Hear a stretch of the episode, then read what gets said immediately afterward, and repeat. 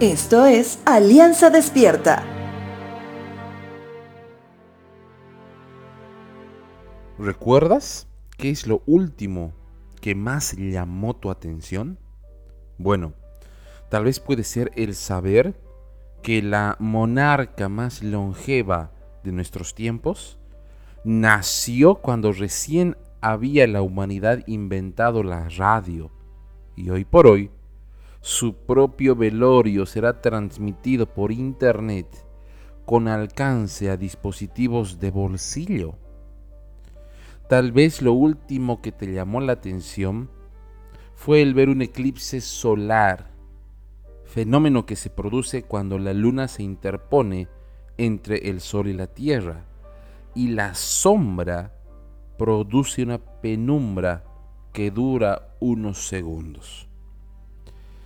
Te hablo de esto porque aquellas cosas que nos suceden en la vida, que de pronto las consideramos como dificultades, son tan parecidas al escenario de la monarca o del eclipse solar.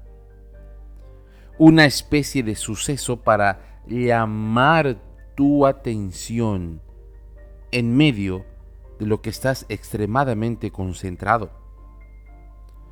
Muchas personas se concentran más en su trabajo, se concentran más en sus hijos o se concentran más en sus hobbies personales.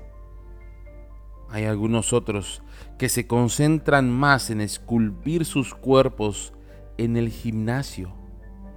Toda esa extrema condición los alejó de la primordial concentración que es Jesús nuestro Señor. En el libro de Joel, Antiguo Testamento, encontramos cómo el pueblo de Dios nuevamente se había alejado. Habían pecado por quitar su mirada de Dios y concentrarse en cualquier otra cosa. Ahí entra en escena la plaga de las langostas que les recordaría quién es su Dios y que deben volver a Él. Por eso Joel en el capítulo 3, verso 17 dice, entonces ustedes sabrán que yo soy el Señor su Dios. Estás pasando por un tiempo de dificultad, una enfermedad, problemas dentro de la familia, tal vez en el trabajo, Considera eso que te está pasando como una especie de langosta. No solo como un símbolo de juicio, sino como un símbolo de que te estás concentrando más en cosas del mundo que en Dios. Y Él quiere que salgas de esa vida pasajera y de oscuridad. Recuerda, una vez reconozcas eso, entonces podrás saber quién es tu Señor y para qué te está llamando.